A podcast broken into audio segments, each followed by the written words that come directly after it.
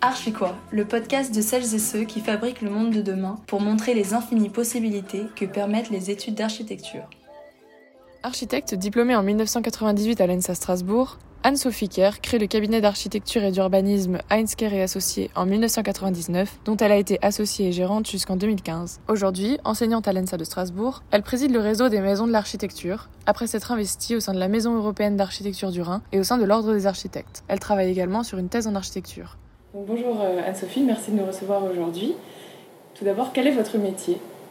Je suis architecte, en tout cas je porte le titre d'architecte. Euh, je suis maître de conférence, plutôt enseignante-chercheuse à l'école d'architecture de Strasbourg. Et de plus, euh, je préside le réseau des maisons d'architecture, donc on va dire que j'ai un métier multiple entre médiation, transmission et une pratique que j'ai exercé pendant presque 20 ans, mais que je n'exerce plus aujourd'hui. Ok.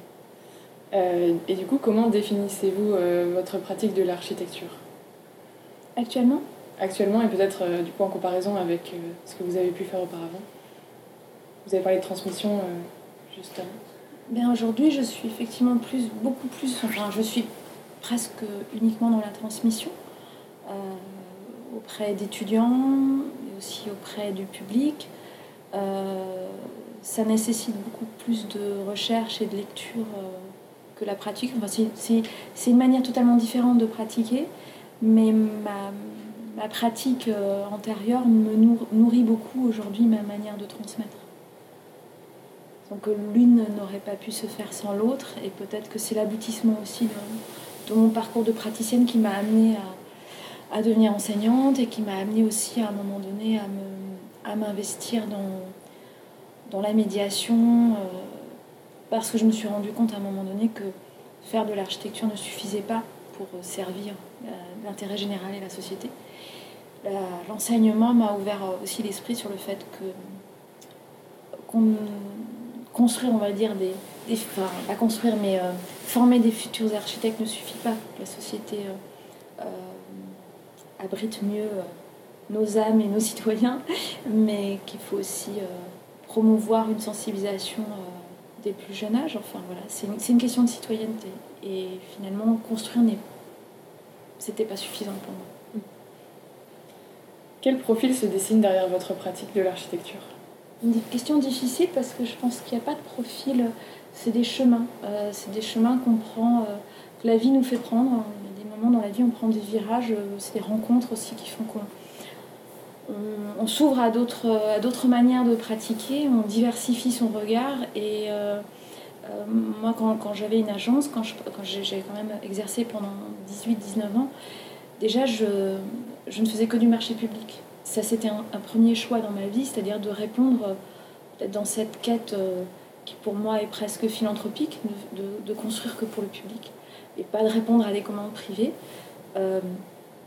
et donc, petit à petit, ben, cette question d'intérêt général, elle, a suivi son chemin dans, une autre manière de, pratiquer, mais, la définir, euh, je ne pense pas qu'il y ait de profil idéal pour à un moment donné enseigner ou, faire de la médiation, si ce n'est qu'il faut avoir à un moment donné touché l'expérimentation. Je pense que, pratiquer est nécessaire pour avoir ce recul-là, euh, d'être en capacité de théoriser et en capacité surtout de, oui, de sensibiliser les autres. Quelle étudiante étiez-vous? Alors moi j'étais une étudiante euh, extrêmement euh, sérieuse et, et en même temps euh, curieuse et sérieuse, je peux dire comme ça. j'ai eu la chance d'avoir plein de professeurs passionnants, notamment Luca Merlini.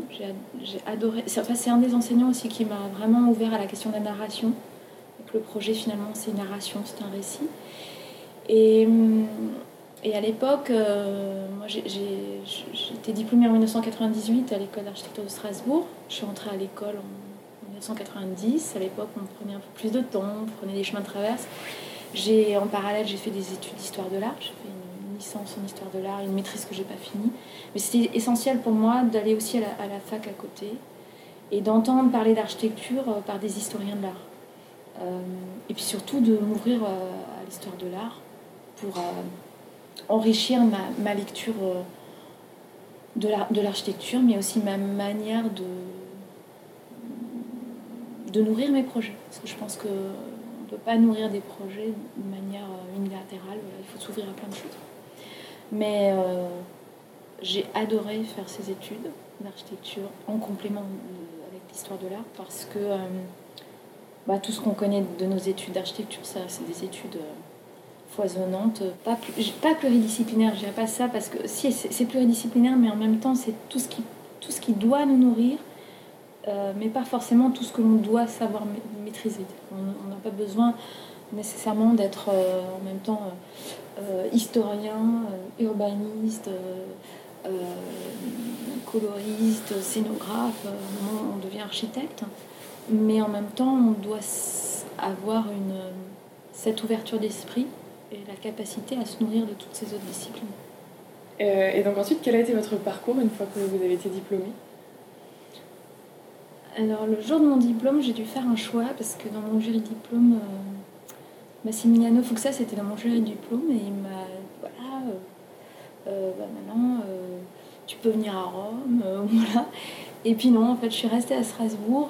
j'ai j'ai commencé à travailler avec George a construit une vie professionnelle et une vie privée. voilà, c'était un couple d'architectes qui travaillent ensemble. Et donc, j'ai démarré, on va dire, une très très longue charrette qui a duré 18 euh, ans. Euh, oui, on peut le dire comme ça, une, charrette interminable pendant 18 ans. Euh. Et j'aime bien dire que le, projet, ou soit le, projet quand, quand, on est étudiant, ou le projet en agence, ou, même le projet de A à Z, hein, dire de l'esquisse jusqu'au chantier, c'est un chemin fascinant et mystérieux. mais c'est toujours fascinant, mais ça reste mystérieux aussi. et j'ai voilà, j'ai mis le pied dans, dans, dans, les marchés publics, les concours, les charrettes et, euh, pas beaucoup de vacances, euh, mais, mais, des rencontres extraordinaires avec euh, quelques concours avec, avec l'OMA, des, des, aventures, à chaque fois des aventures assez exceptionnelles. Et quels sont les obstacles que vous avez pu rencontrer durant votre parcours professionnel? Euh, les obstacles, ils sont multiples. On va dire qu'ils sont, ils sont même euh, fréquents euh, quand on fait du concours. Parce que sur une moyenne de, on va dire, une centaine de dossiers par an, si on est retenu sur 10 concours et qu'on en gagne deux, voilà, on est, on est content. Donc c'est beaucoup, beaucoup, beaucoup, beaucoup d'énergie, de réflexion qui s'envole un petit peu comme ça. Si on imagine, on, est en train de travailler, euh, on a étalé plein, d'idées, plein de plans sur une table, et puis on ouvre la fenêtre et il y a les courants d'air, et voilà. 80% du travail s'envole. Alors il s'envole pas pour, pour nous, mais, euh, mais euh, voilà, je pense qu'il y a vraiment il y a cette notion qui peut fabriquer parfois de l'aigreur chez, chez, certains d'entre nous sur cette mise en compétition permanente, euh, et sur un, un surinvestissement que l'on met de manière assez spontanée dans le projet. Parce qu'on apprend ça à l'école. Et là, aujourd'hui, on voit dans beaucoup de discussions euh, le problème du culte de la charrette. Euh, c'est un réel problème dans le sens où c'est une réalité. Et on a appris comme ça. Et aujourd'hui, on apprend encore comme ça. Dans enfin, on continue à travailler comme ça dans beaucoup d'agences. beaucoup d'enseignants continuent à apprendre le projet aussi comme ça. Mais mais c'est une. C'est plus. J'appellerais pas ça un fléau, moi, la charrette, mais plutôt. Euh, c'est une sorte de conditionnement dans, duquel il faudrait qu'on arrive à sortir. Mais c'est un conditionnement de tout créateur. Toute, personne créative se met peut-être volontairement ou inconsciemment dans une espèce d'urgence parce qu'on a une telle possibilité de réponses multiples aux questions qu'on se pose ou qu'on nous pose le projet qu'à un moment donné, construire. Euh, j'ai envie de dire, les contraintes nécessaires pour réduire le champ des possibles, euh, ben, plus le temps est raccourci, plus euh, on fait des choix facilement, rapidement. Euh, du coup, comment s'articule votre métier et vos passions aujourd'hui? Mes passions à côté de l'architecture parce qu'il en existe, oui. oui, oui, et puis peut-être aussi celles que représente votre investissement aujourd'hui dans le réseau des maisons d'architecture ou dans l'enseignement voilà, Alors, votre, métier et vos passions? Alors, je vais essayer de classer, je vais essayer de, de suivre l'ordre de ma pensée L'enseignement, euh, ça a été une révélation pour moi parce que euh, euh, c'est difficile d'abord de se sentir légitime à enseigner. C'est-à-dire, moi, j'ai commencé à enseigner. J'ai commencé à enseigner au moment où je me suis dit là, j'ai assez de recul sur ma pratique. Au bout de 10 ans de pratique, je me dis là, j'ai assez de légitimité ou de recul pour pouvoir transmettre quelque chose. Et ensuite, euh, construire la manière de théoriser son enseignement, ça c'est encore une autre étape. Donc après, ben, c'est le système de la titularisation du concours. Mais, mais c'est un chemin assez, assez extraordinaire euh, parce que c'est comme entamer une recherche interminable. Parce que euh, enseigner l'architecture nécessite d'être tout le temps dans cette dans cette recherche permanente parce que le monde change, parce que le monde est en mutation et qu'on ne peut plus donner les mêmes recettes aujourd'hui qu'il y a dix ans. Et donc enseigner doit aussi... Euh, euh, l'enseignement aujourd'hui euh, bah, nécessite cette mutation. Et donc c'est être en permanence dans une, un requestionnement avec les étudiants. Et en tant qu'enseignant, se requestionner en permanence, bah, c'est participer finalement à la transmission du, des espoirs de demain. Donc en fait, j'ai envie de dire qu'enseigner, euh, euh, moi, c'est pour moi, c'est une survie. Enfin, c'est une espèce de. C'est ce qui me touche le plus. Et surtout quand je vois euh, la reconnaissance de certains étudiants sur l'implication qu'on peut avoir en tant qu'enseignant. voilà, ce sont des échanges inoubliables, même si sur une centaine d'étudiants, on n'a peut-être que deux, trois qui viennent vers vous vous dire, ben voilà, vous, avez ouvert une, enfin, vous avez allumé une étincelle chez moi, et ben cette personne sur 50 ou sur 100 qui vient vous dire suffit à vous convaincre que vous êtes là où il faut. Voilà, ça c'est pour l'enseignement. Moi, je, suis assez. Euh, euh, mais cette remise en question permanente, elle demande beaucoup de travail. Parce que le doute. Euh, à mon avis, euh, le doute est indispensable pour enseigner, mais ce doute, il se, il, euh, il se nourrit. Enfin, c'est un, ce, doute se construit aussi. C'est-à-dire que le doute est nécessaire, il faut l'alimenter, mais l'alimenter euh, par un savoir permanent qu'il faut reconstruire en permanence. Mais je pense qu'on transmet du, il faut transmettre du doute aussi. Bah, c'est le doute qui permet d'avancer. Hein sur la manière de, continuer à habiter le monde, de, comment, voilà, comment on va répondre à tous les enjeux euh, environnementaux aujourd'hui. Et sur le réseau des maisons d'architecture, ça, ça a été euh, un, accident heureux magnifique dans, mon parcours parce que euh, j'ai arrêté de pratiquer en 2015 pour diverses raisons professionnelles et privées, parce qu'à un moment donné aussi, euh, quand on fait que des concours, ben, à un moment donné, on en perd 12, 13 de suite. Et, et, puis quand on a envie de faire que ce qu'on aime, ou en tout cas de ne pas faire euh, des choses euh, pour lesquelles on ne vendrait pas son âme, voilà.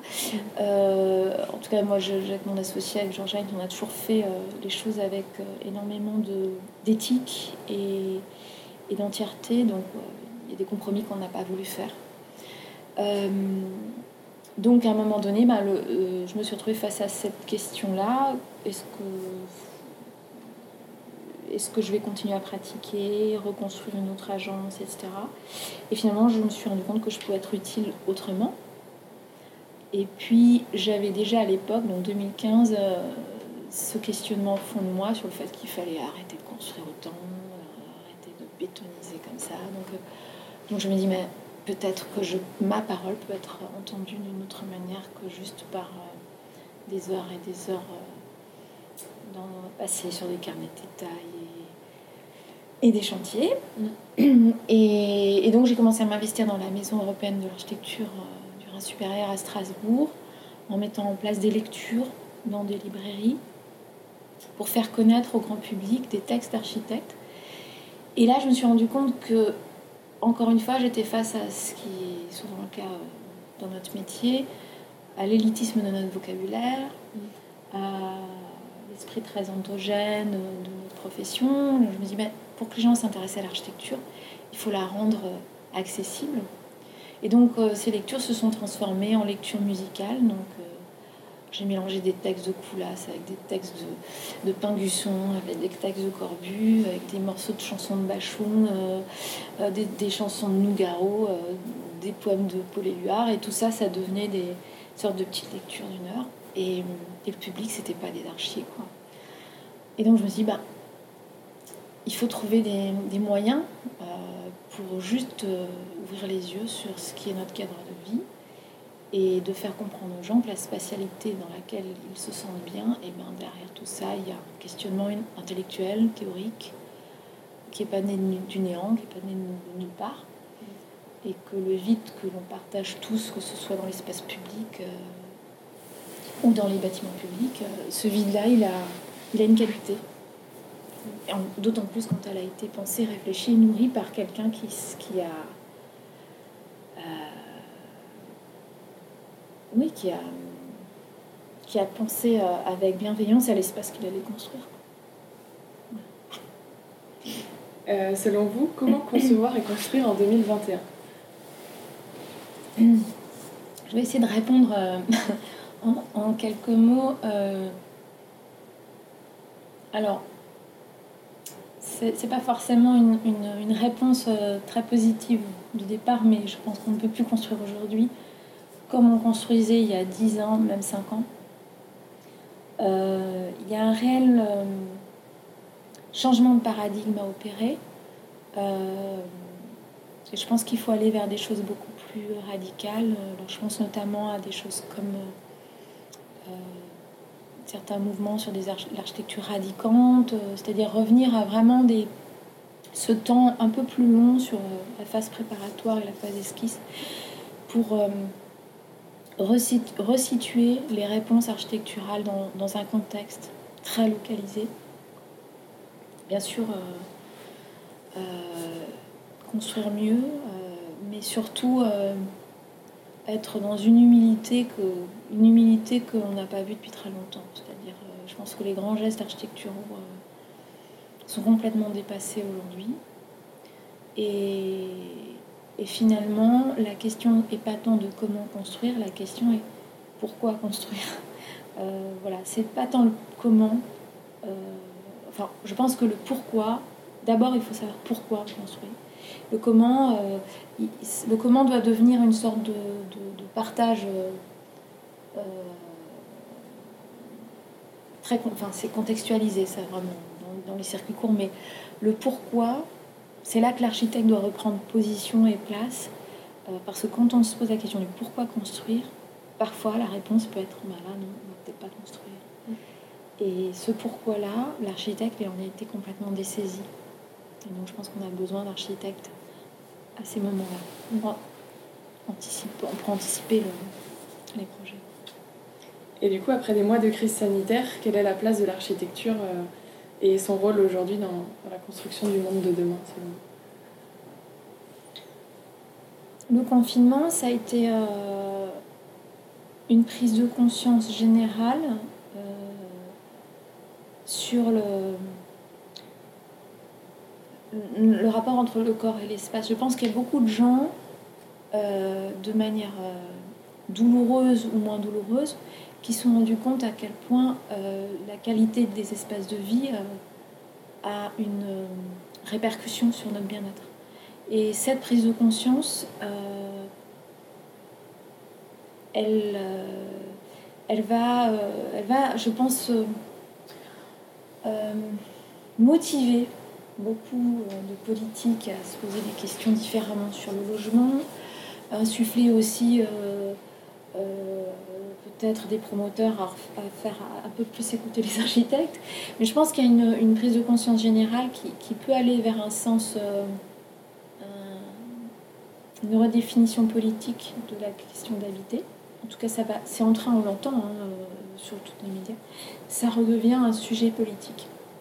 Ça ne veut pas dire que les réponses politiques seront justes, mais en tout cas, c'est un sujet qui est redevenu euh, de priorité euh, on a besoin de logement, on a besoin de, pas. Et le logement nous aide à fabriquer la ville. Donc, accepter aussi que la banalité ou l'architecture domestique fait partie de la construction de la ville aussi, c'est confinement a révélé tout ça. Et puis, euh, même si parfois ça a l'air un peu pragmatique sur, les questions posées, euh, sur euh, simplement la question des mètres carrés, de la terrasse, etc., c'est des questions essentielles parce que tout le monde n'a pas ces qualités de vie. Et le confinement a, d'une part amené cette prise de conscience-là, et d'autre part, je pense que euh, l'espace à soi ou l'appropriation de l'espace euh, a été une révélation aussi pour beaucoup, même dans un espace réduit, c'est-à-dire qu'on a tous besoin d'un espace à soi. Il y a des gens qui n'en ont, pas, qui n'en avaient pas, qui n'en ont plus. Et je pense que ça peut susciter aussi chez les architectes des re-questionnements sur la manière de définir euh, l'espace domestique. Quel est votre rêve? Par rapport à l'architecture, euh, parce qu'avant vous évoquiez les passions. Oui, ça peut être euh, très personnel. Alors, je vais répondre de manière très personnelle parce que euh, le fait de ne plus être charrette tout le temps, hein, mais d'une autre manière, hein, je suis d'une autre manière. j'ai réussi à retrouver du temps et le confinement y a été pour beaucoup aussi. des temps de silence et des temps de marche beaucoup plus longues euh, qu'avant. Donc euh, j'aspire ou j'espère que j'aurai de plus en plus le temps de partir marcher euh, pendant 15 jours, 3 semaines et même 3 mois. Donc il y a un petit rêve très, très, très personnel, très privé. Je rêve de faire la grande traversée des Alpes, du lac Léman jusqu'à Menton. Voilà, c'est un peu plus de 30 jours à pied. voilà, parce que cet été, euh, je me suis retrouvée au milieu de, troupeaux euh, de brebis de plus de 1000 euh, bêtes avec des patous, etc. Devoir garder certains statismes et silences pendant presque une heure pour ne pas déranger la chorégraphie des, chiens de berger. voilà, et c'est des moments comme ça dont je rêve. Est-ce que vous avez un conseil pour la future génération d'architectes et de diplômés en architecture? Récemment, j'étais dans des jurys de diplôme et je vois des, générations là, qui ont passé leur diplôme euh, cette année, l'année dernière, euh, enfin les étudiants qui sont en master actuellement, euh, qui tentent de redéfinir la discipline, le métier et je pense que ce que je leur souhaite vraiment, c'est de, de reprendre place dans ce qui fait réellement l'essence de notre discipline, c'est-à-dire l'art d'organiser l'espace, mais aussi l'art d'organiser la ville. et et cette redéfinition de notre position, elle n'est elle est pas uniquement dans la construction, elle est aussi. Euh, notre discipline sert aussi à penser, à, penser le monde. Et il y a une chose qui m'a frappée récemment, c'est que je pense que dans cette capacité à se redéfinir, il y a un immense acte de poésie, je trouve.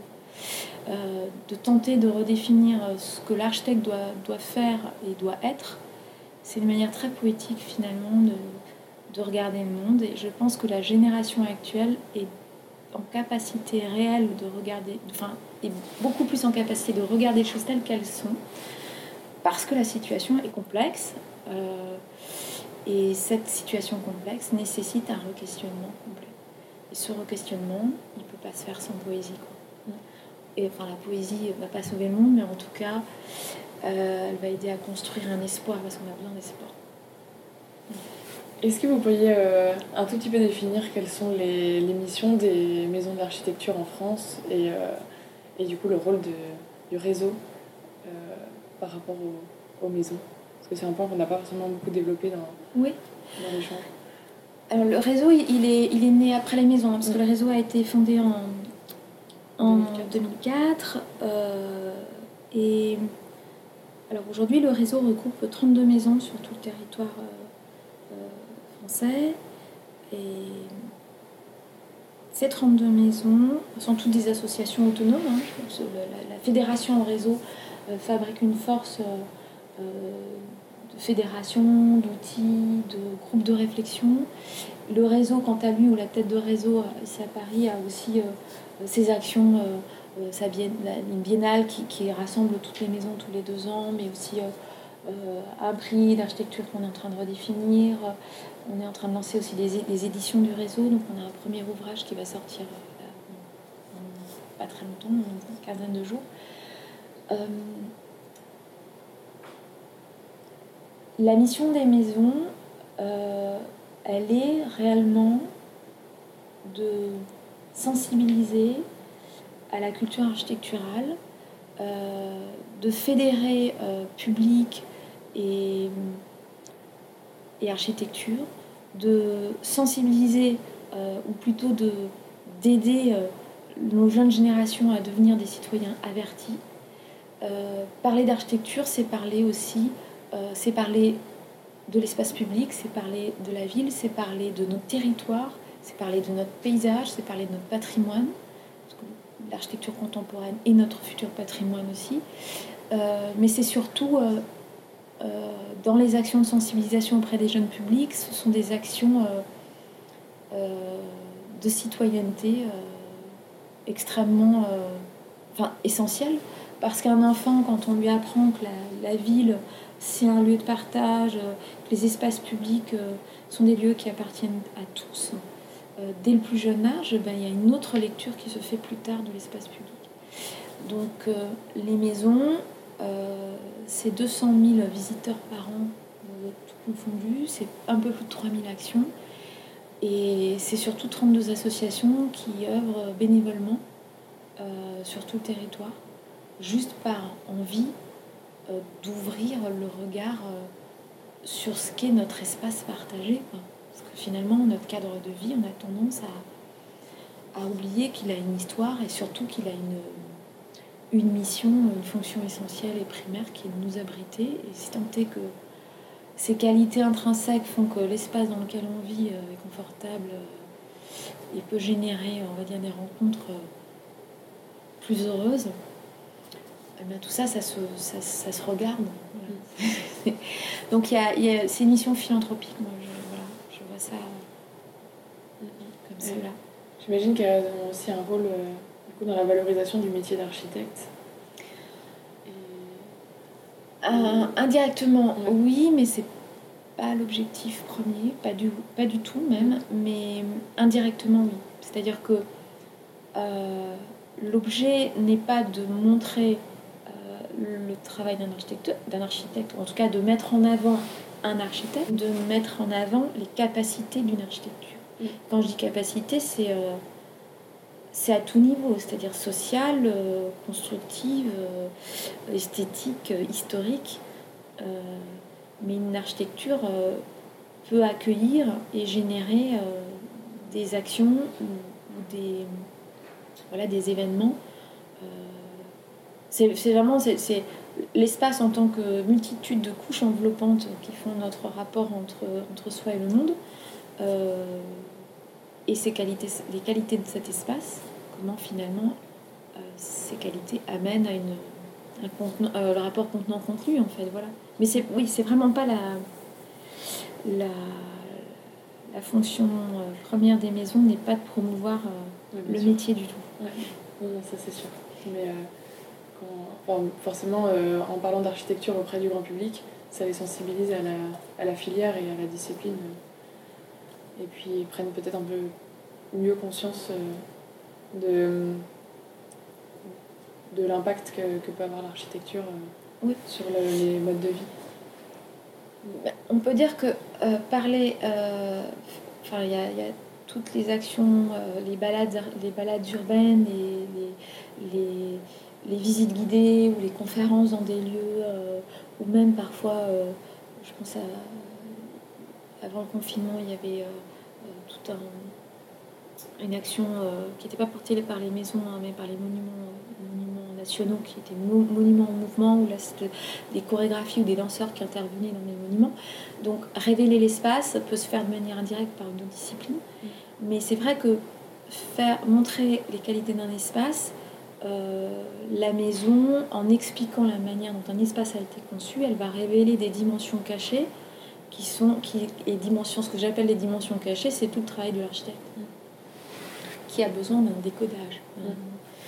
il a besoin de décrypter ce travail il n'est pas euh, visible du, de premier abord mm. ben, merci beaucoup je ne sais pas si vous avez quelque chose euh, de particulier à ajouter quelque chose que vous aviez imaginé dire pendant l'échange et que vous n'avez pas eu l'occasion de, de, mentionner ou, si vous pensez qu'on a fait le tour Non, je, je, trouve intéressant de, euh, de glaner ou de récolter euh, euh, des, des, réflexions de diverses personnes qui pratiquent de manière différente la, discipline ou qui ont qui ont été formés euh, et qui formés à l'architecture et qui qui la pratiquent différemment parce que je pense que la, la, question de la diversification du métier elle est centrale aujourd'hui. Elle, elle, recouvre aussi euh, peut-être euh, la, la, nécessité de, de, redéfinir le mot architecte aujourd'hui ou ce qu'on entend derrière le port du titre. Qu'est-ce qu'un architecte dans, dans la société du 21e siècle? Et puis, euh, même le mot architecture, peut-être qu'il faudrait le redéfinir. Donc, euh, je trouve que bah, ce type de, de, petites interviews, en tout cas la thématique que vous avez choisie, je pense qu'elle est euh, indispensable à questionner. Merci.